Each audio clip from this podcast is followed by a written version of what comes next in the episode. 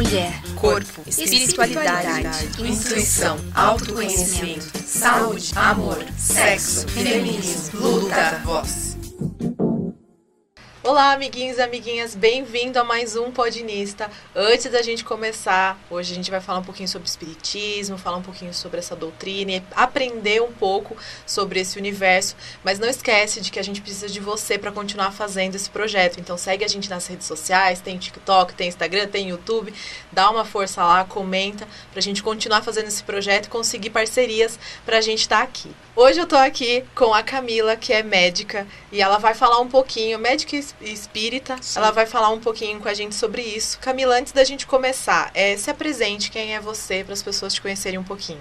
Bom, obrigada primeiro de tudo por ter me convidado, é um prazer estar aqui, podendo passar um pouquinho desse conhecimento. Bom, meu nome é Camila, é Camila Holtz, eu estou médica, né? Eu falo estou porque dentro da doutrina espírita você vai entender ao longo da, da conversa que não é uma condição permanente, é uma condição temporária. E eu sou espírita desde que eu me considero desde os 17 anos de idade. E como que foi esse trajeto seu de entender o que é o, espiritismo e realmente se entregar a isso?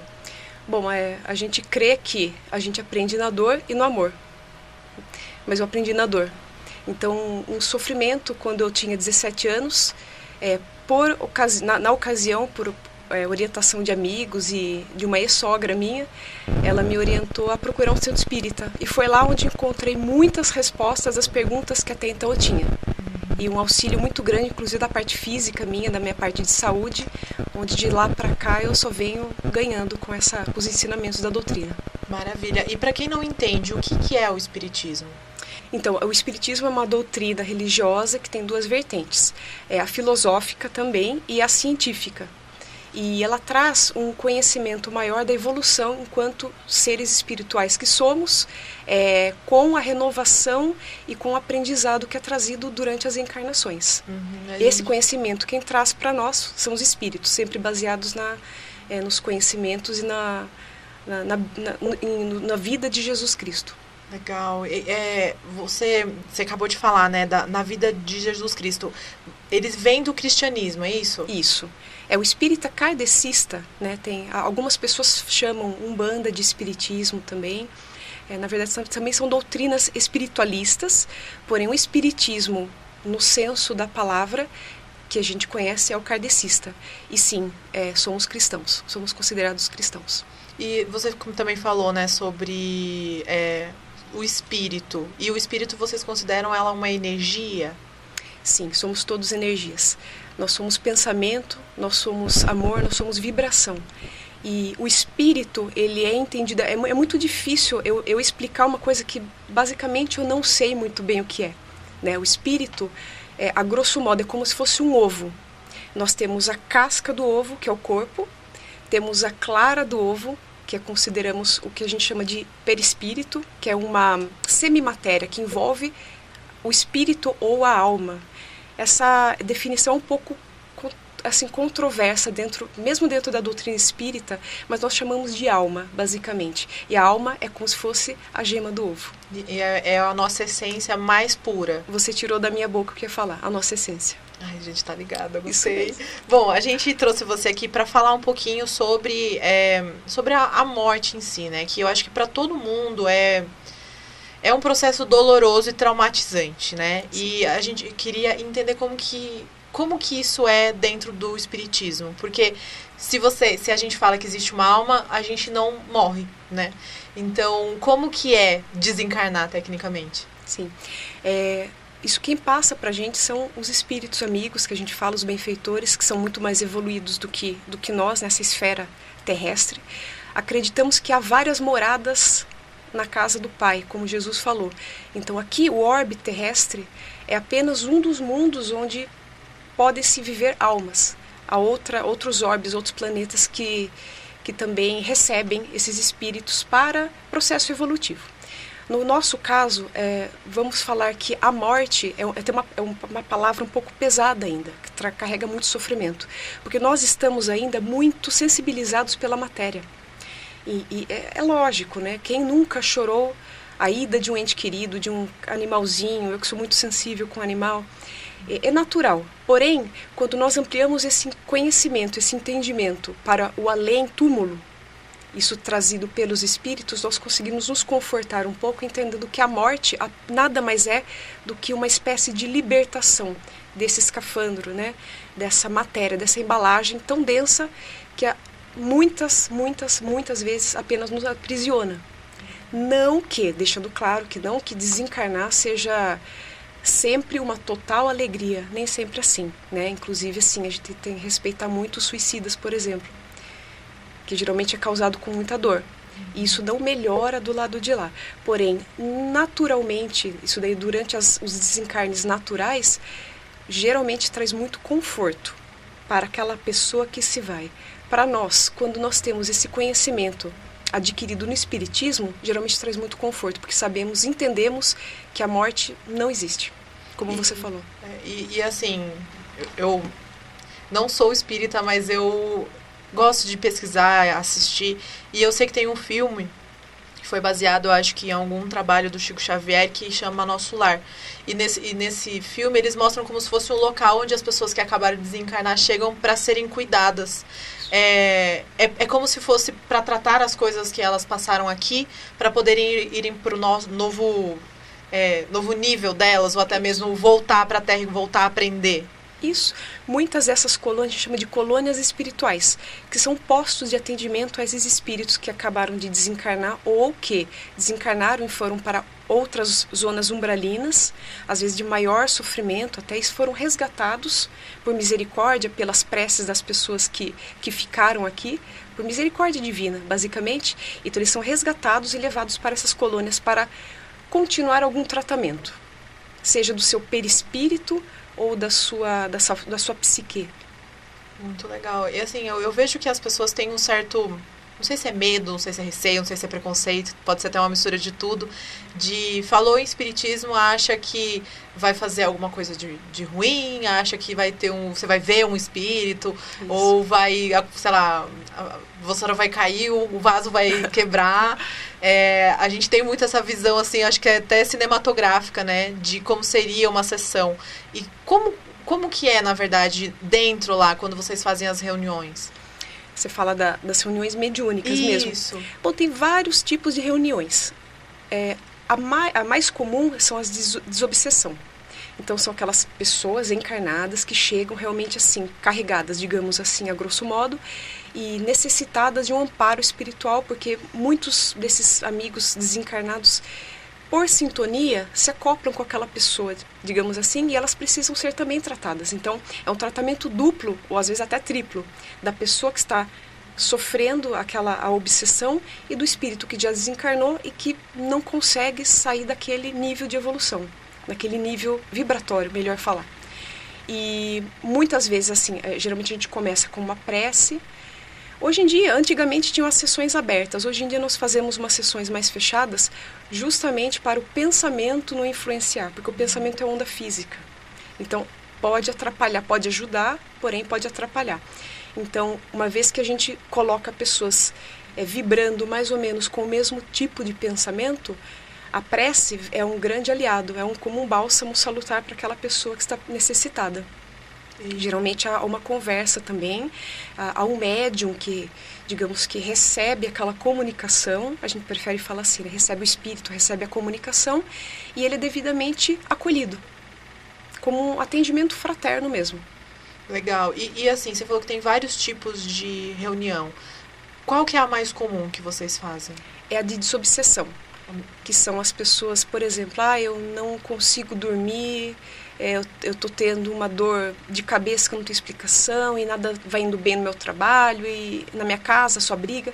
Então essa pessoa provavelmente está obsediada. É, talvez num grau um pouco mais forte, então ela, ela busca muitas vezes o atendimento fraterno no centro espírita e muitas vezes ela é levada para é, um passe ou mesmo para o trabalho de desobsessão que é um acolhimento. A gente hoje em dia está querendo mudar um pouco essa palavra desobsessão também. É, parece forte. Parece forte. Então a gente faz um acolhimento fraterno daquela tanto da pessoa encarnada como do, do, do, espírito do irmão que vem junto com aquela pessoa. E a obsessão é esse espírito que não quer se desprender, é isso? Exatamente.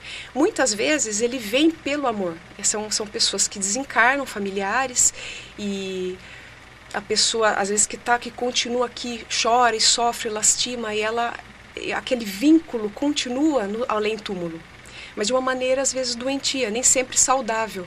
Por mais que haja amor envolvido, aquele espírito, às vezes no centro espírita, ele consegue entender que ele desencarnou, porque muitos chegam sem saber que desencarnaram. Eles acham que ainda está vivendo normalmente. Acham. E que pior, né? E que ninguém está escutando eles. Então eles se sentem numa atmosfera de culpa, numa atmosfera de angústia. E lá, muitas, muitas vezes, eles são acolhidos e são orientados. E daí muda, dá, dá uma reviravolta na vida, tanto do encarnado quanto do desencarnado.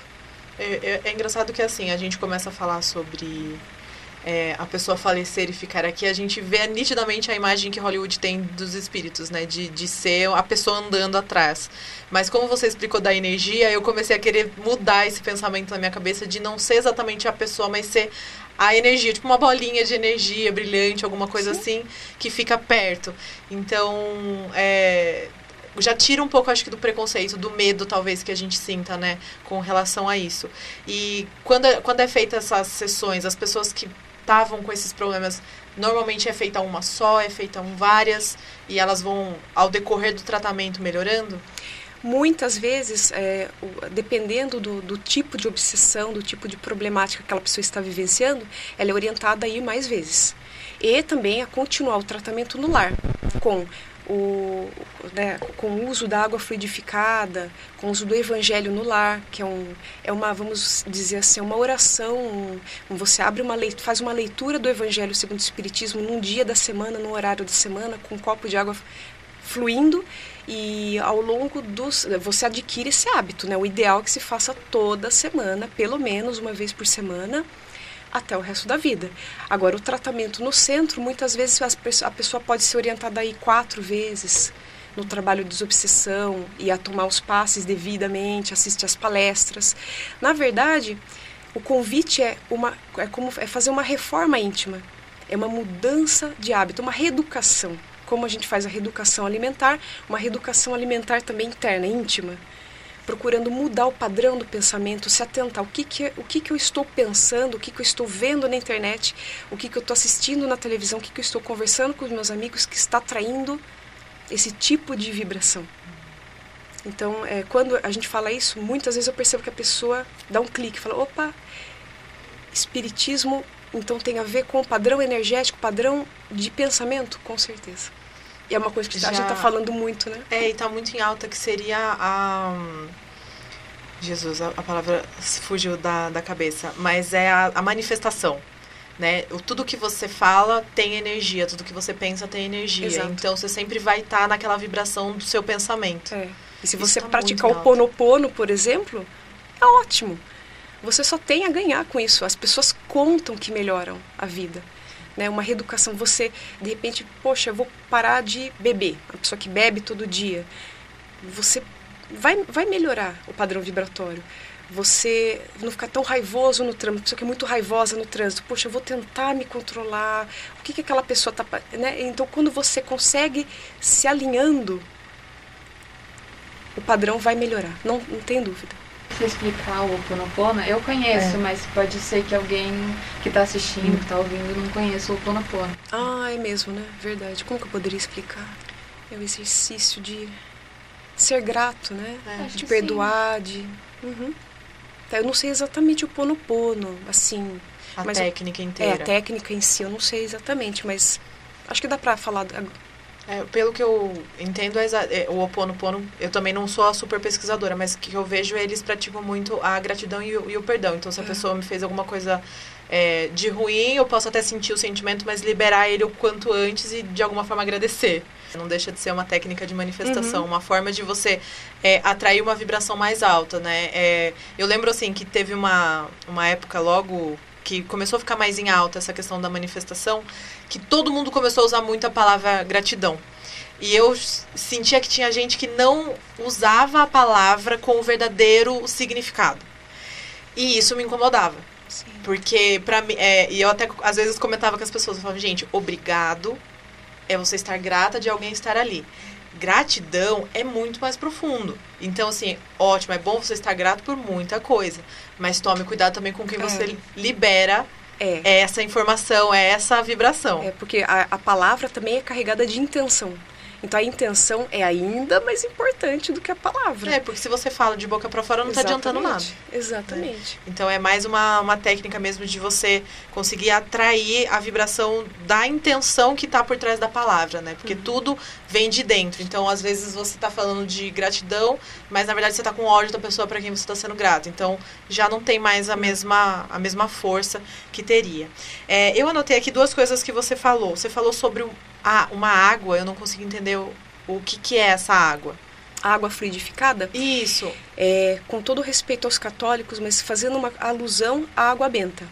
É uma água que é, nós visualizamos ela como assim, uma receptora de fluidos energéticos benéficos do alto.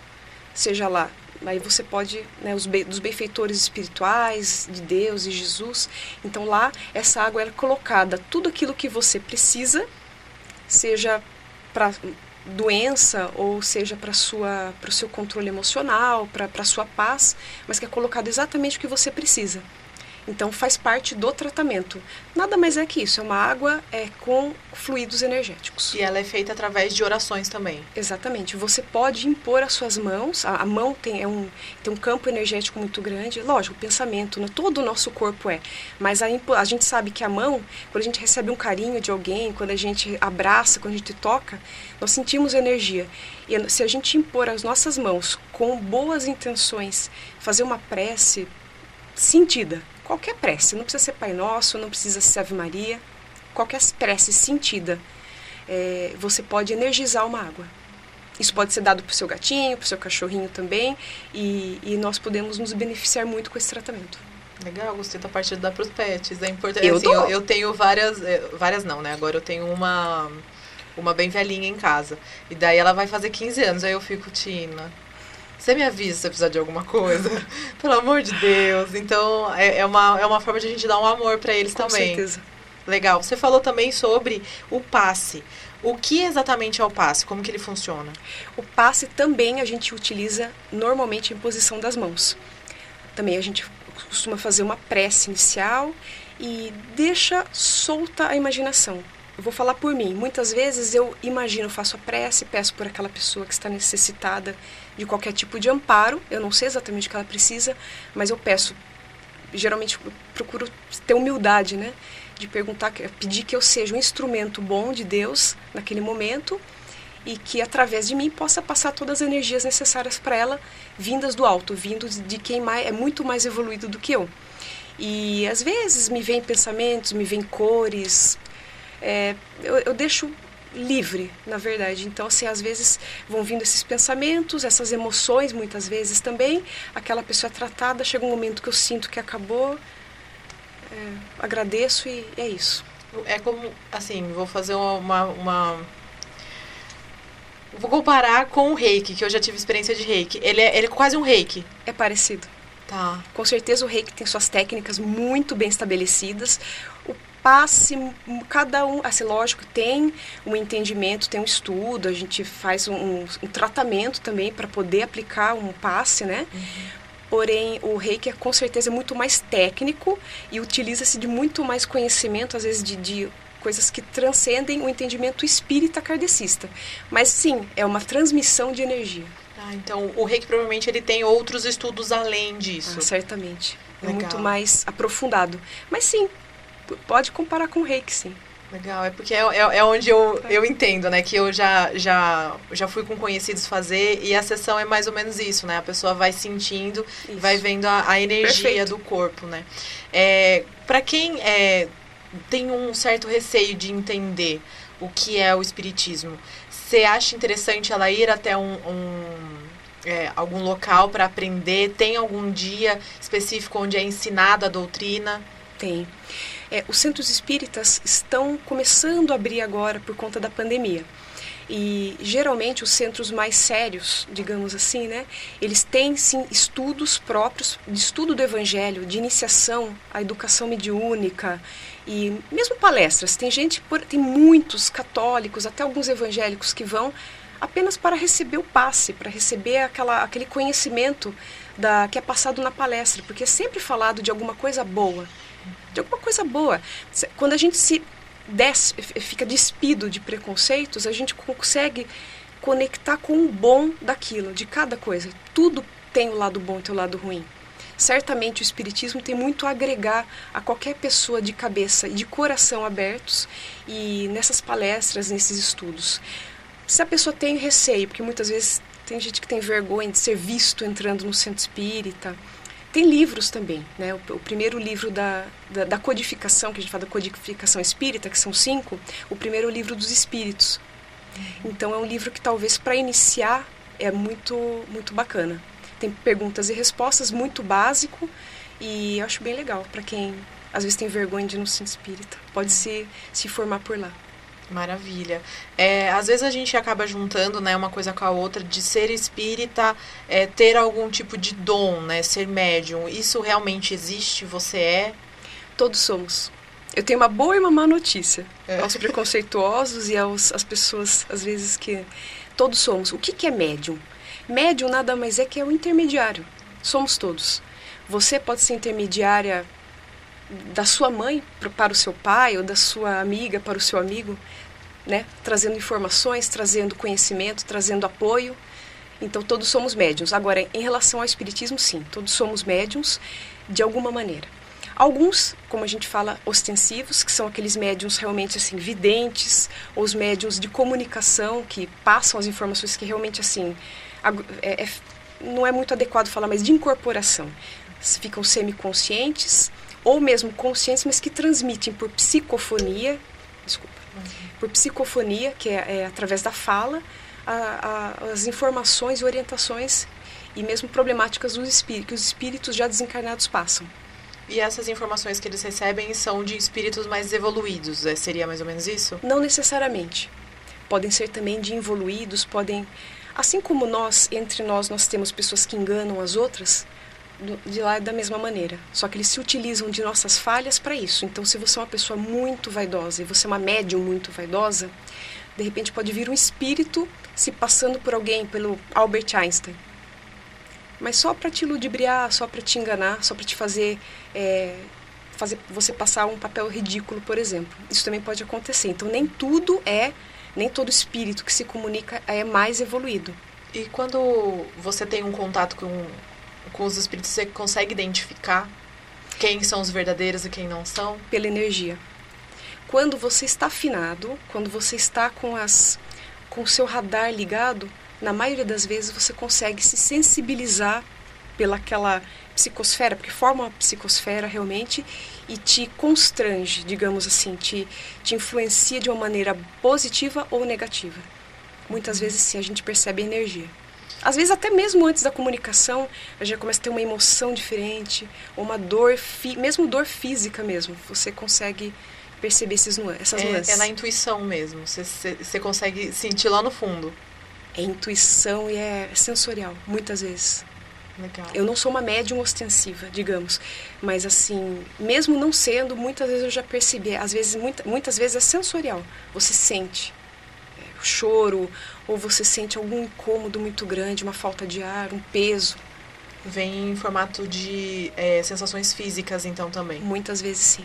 É, eu fiz reiki, já, já passei por... É, fiz tarô, né, tirei tarô. E em todos os lugares que eu fui falaram, você tem uma mediunidade muito forte. É, e daí fica naquela de, ah, você precisa desenvolver essa mediunidade. E eu queria entender, assim, como seria o desenvolver a mediunidade, como que a gente afina, como você mesmo falou. Né? Uhum. Né? Bom, a, a mediunidade, geralmente, as pessoas que vêm com uma mediunidade muito ostensiva, quem vem com uma mediunidade muito ostensiva, normalmente ela sofre. Então, o que leva, ela, ela, ela é meio que levada por ela mesma a trabalhar a mediunidade. O que é trabalhar a mediunidade? É você estudar, é ter foco.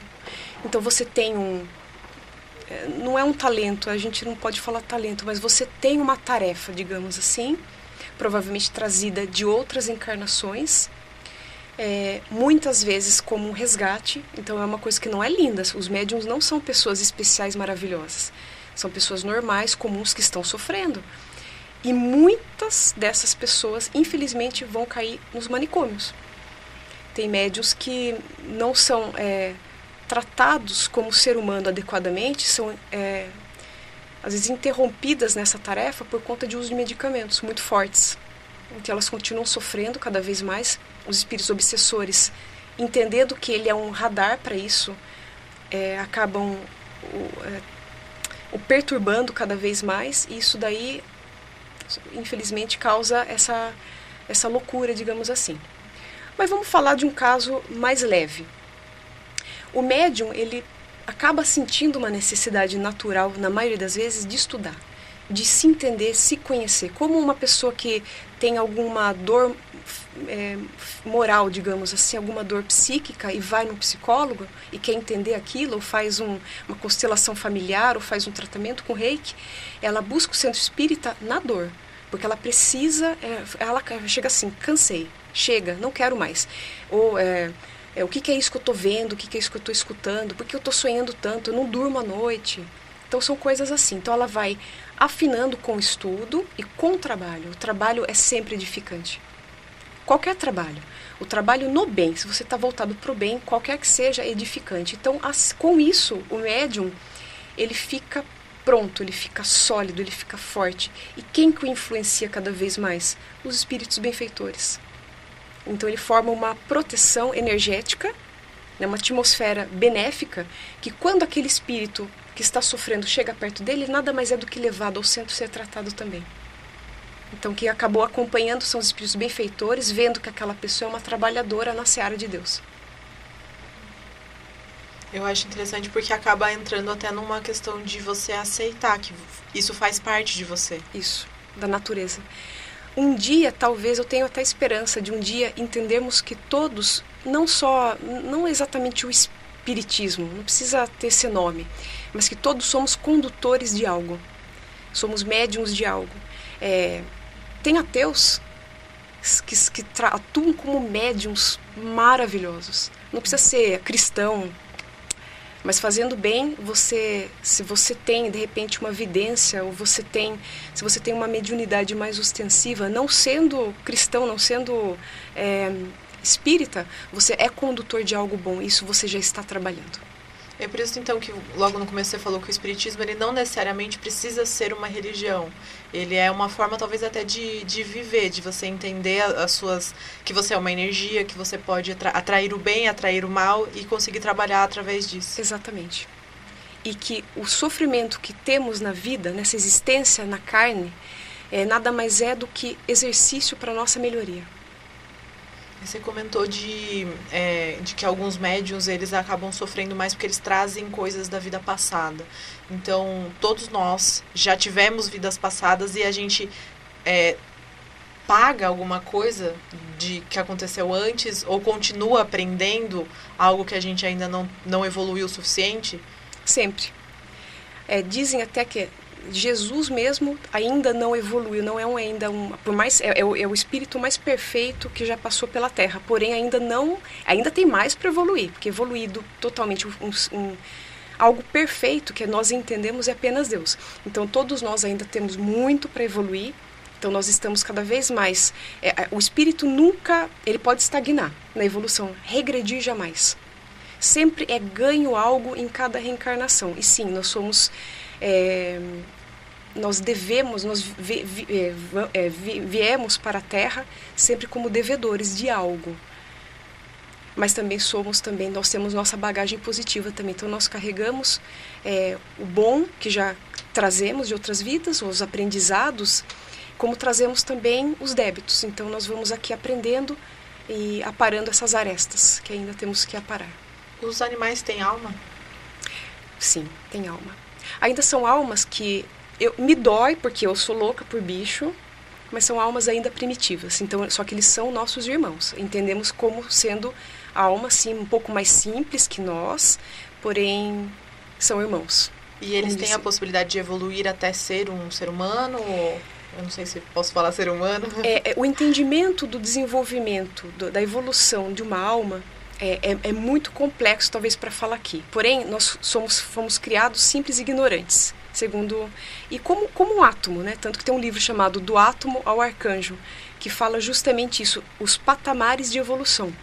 A, a vivência na, na, na, pele de um animal também faz parte da evolução. Porém, não dá para falar que na outra vida você foi uma gatinha. Hum, tá. Não é bem por aí. Mas sim, os animais também passam por evoluções diferentes de nós, mas já eles acabam trazendo um não exatamente o um resgate porque eles não têm, digamos assim, débitos. Às vezes eles sofrem mais porque nós precisamos passar por aquilo, por aquele tipo de sofrimento. Vamos, vamos supor, dar um exemplo grosseiro. Se você for uma pessoa é, que matou que matava por prazer muitos animais na outra existência, você vem nessa como uma cuidadora de animais de rua, por exemplo. É, mas é algo que provavelmente você, se você foi possível para você, que você escolheu fazer isso para para pagar pagar aquela aquele perrengue lá que você deixou no passado, entendeu? Mas é sempre com amor. Uhum. É sempre a oportunidade é sempre bendita e nunca é entendida como um sofrimento de vingança por parte de Deus. É uma oportunidade e muitas vezes nós escolhemos passar por elas. Legal. É, eu anotei aqui é, que logo, logo no começo a gente falou que é uma doutrina que vem do cristianismo.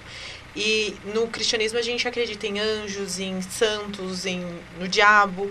Tudo isso também está dentro do espiritismo é, o espírita kardecista ele não tem não ou não deve ter melhor preconceitos com quaisquer que sejam as religiões e outras doutrinas eu vou falar por mim eu mesma eu sou louca por São Francisco de Assis então assim é, eu acredito nos santos como espíritos evoluídos e que os quais eu consigo e posso olhar e entender para mim é muito difícil o entendimento de Deus eu não o que, é Deus? É um ser, um senhor de barba branca? É, um, é uma um ponto de luz. Eu não sei o que é Deus, eu não entendo.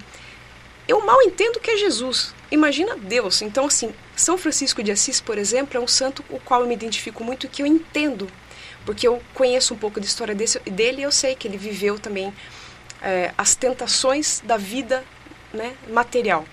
Então, é, eu me conecto às vezes com Deus através, por exemplo, de São Francisco de Assis.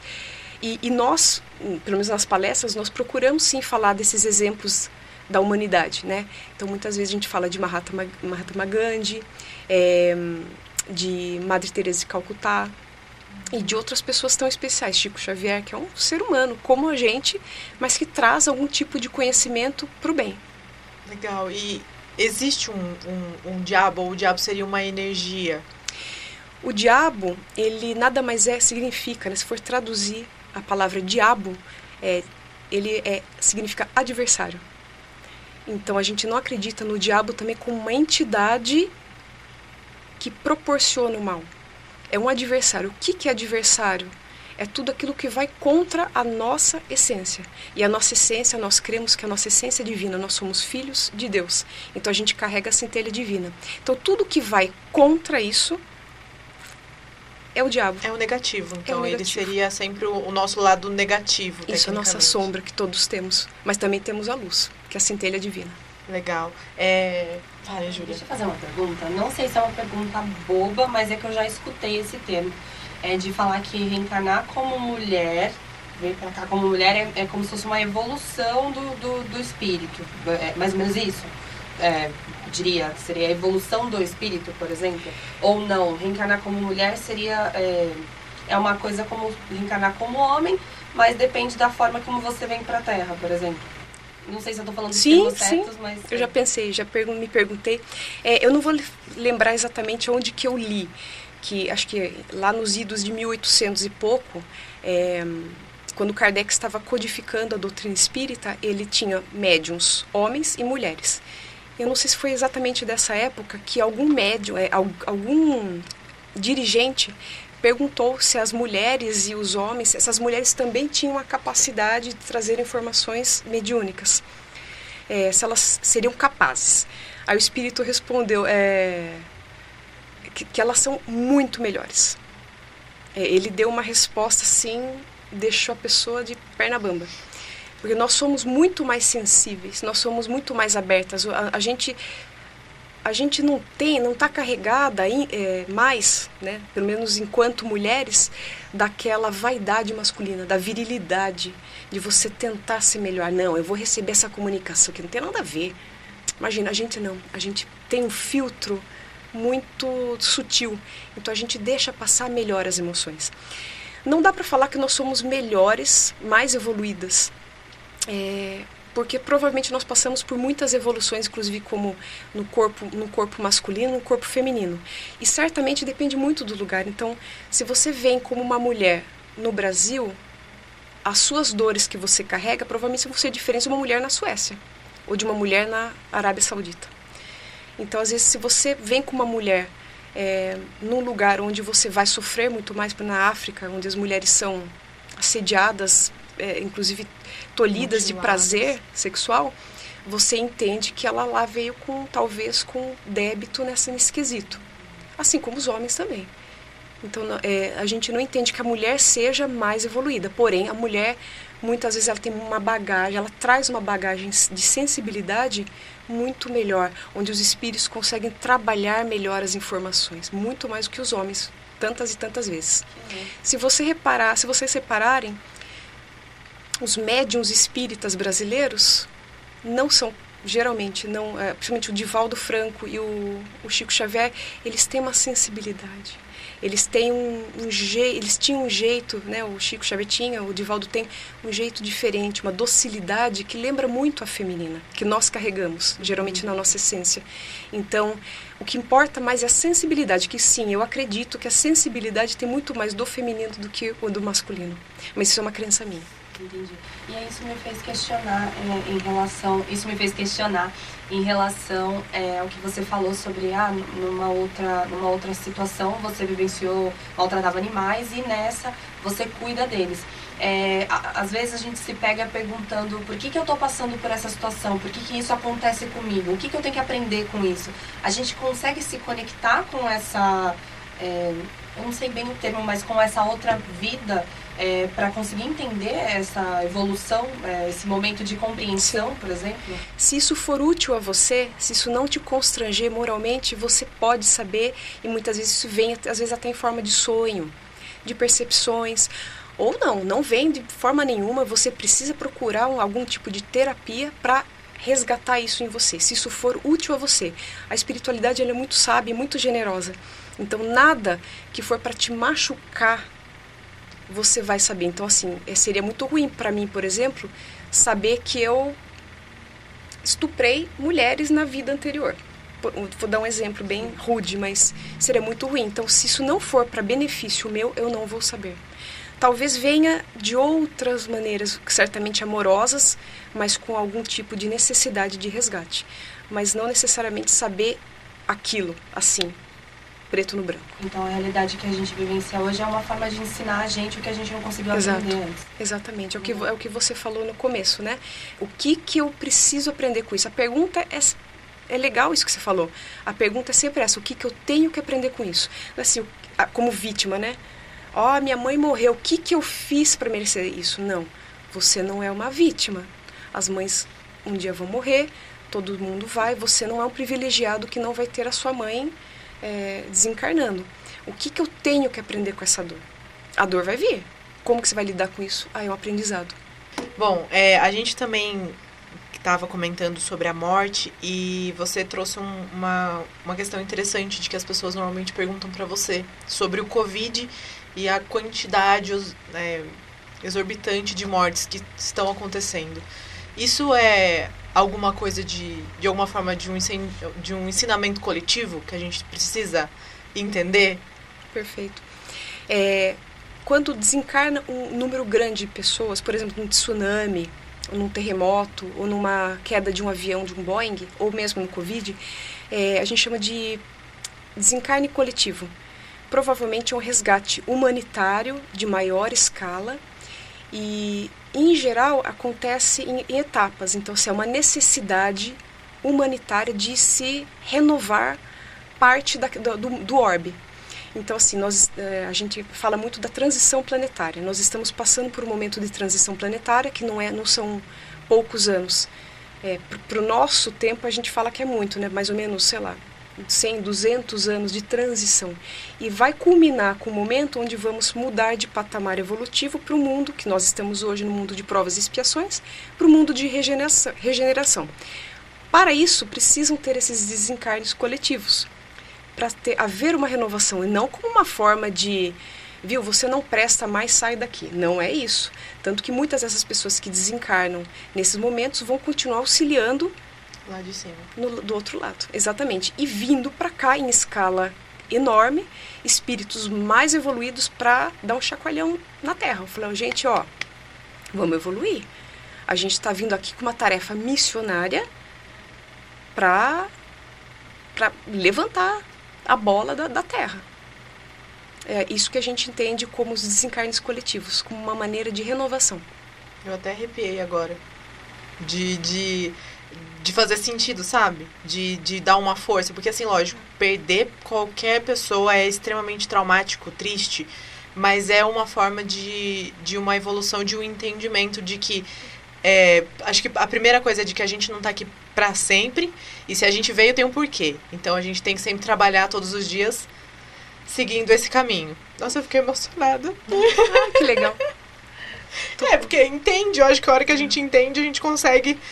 Até ficar mais. Nossa. É que assim, quando a, a gente está muito assim no físico, né? Então quando a, é, às vezes quando eu tô lendo, eu preciso ler muito para entender isso, porque é muito duro para mim. Eu estou falando aqui para você, mas é uma forma de, eu aprender também com essas palavras que eu tô te passando, que é muito difícil. A gente vive aqui às vezes 60, 70, 80 anos, isso daqui quando a gente lê as obras, isso aqui não é na, nada no sentido assim, é uma bênção, é uma escola maravilhosa, porém é um tempo curtíssimo, perto da, do, do, da, da infinitude que é a vida é, espiritual. Então, o que é desencarnar, gente? Quando a gente olha para isso, é nada. É pequenininho, faz parte da natureza. Assim como eles choram do lado de lá quando alguém. Eu brinco que os bebezinhos, quando nascem, eles choram porque não é fácil vir para cá. Não é fácil, aqui é bom, mas é duro estar encarnado. E eles sabem disso. Então, de lá para cá é uma dor, porém é algo maravilhoso, e o contrário é a mesma coisa. Então, nem sempre que no desencarne coletivo é ruim, é ruim para quem fica, mas quando a gente começa a entender um pouquinho, é um pouquinho melhor. É um pouquinho mais saudável. A gente consegue vivenciar o luto de uma maneira um pouco mais saudável. Não, viver saudável, luto, não é não chorar ou não é não sofrer. Gente, é muito difícil, para não dizer que é impossível. Falar que um cachorrinho morre, eu não vou chorar, que minha mãe, quando meu pai desencarnou, eu não chorei. Chorei. Faz parte. Porém, quando a gente entende a grandiosidade dessa essa arquitetura divina, tudo, para mim, pelo menos faz sentido tira um pouco do peso, né? Porque, querendo ou não, a gente puxa muito pro lado negativo da, da questão de sentir a falta, de não ter mais a pessoa aqui. Então, daí a gente fica muito para esse lado negativo. Isso me fez pensar é, em questão da, da rapidez com que algumas pessoas, que a gente tem falado muito, né? Nossa, morreu muito novo, ou foi muito de repente. É, essa ruptura, vamos dizer assim, ela realmente aconteceu? Ou a pessoa realmente teve que. É, foi o momento dela?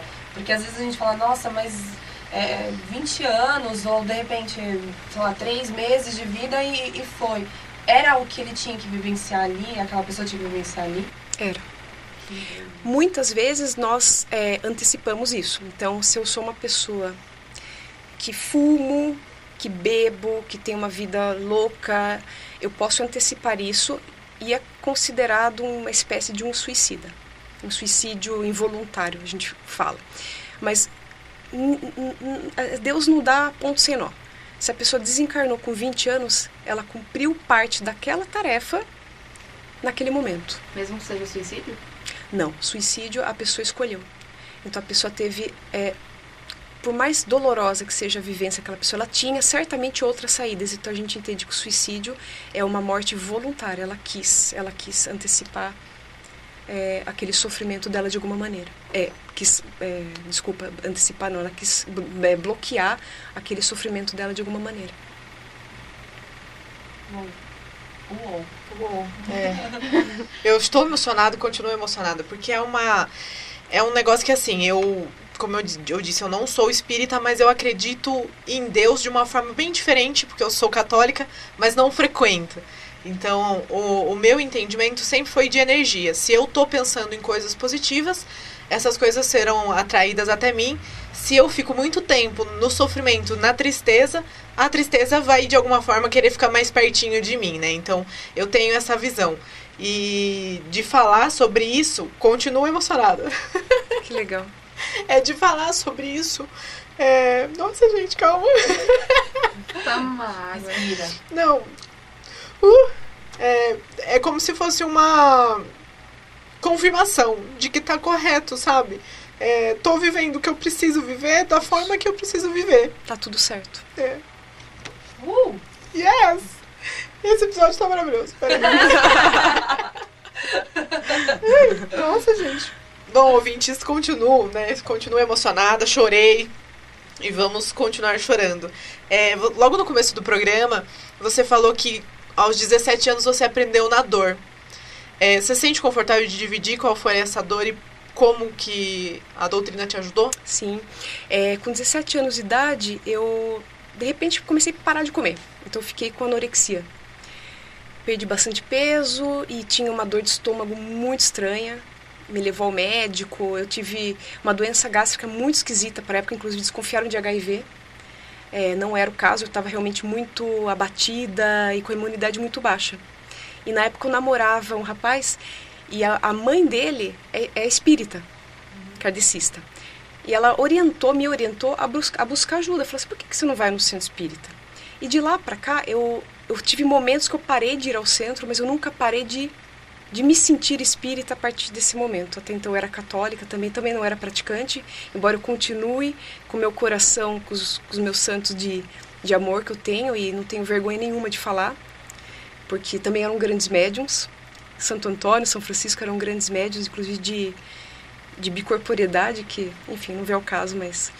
É, e de lá para cá só me trouxe luz.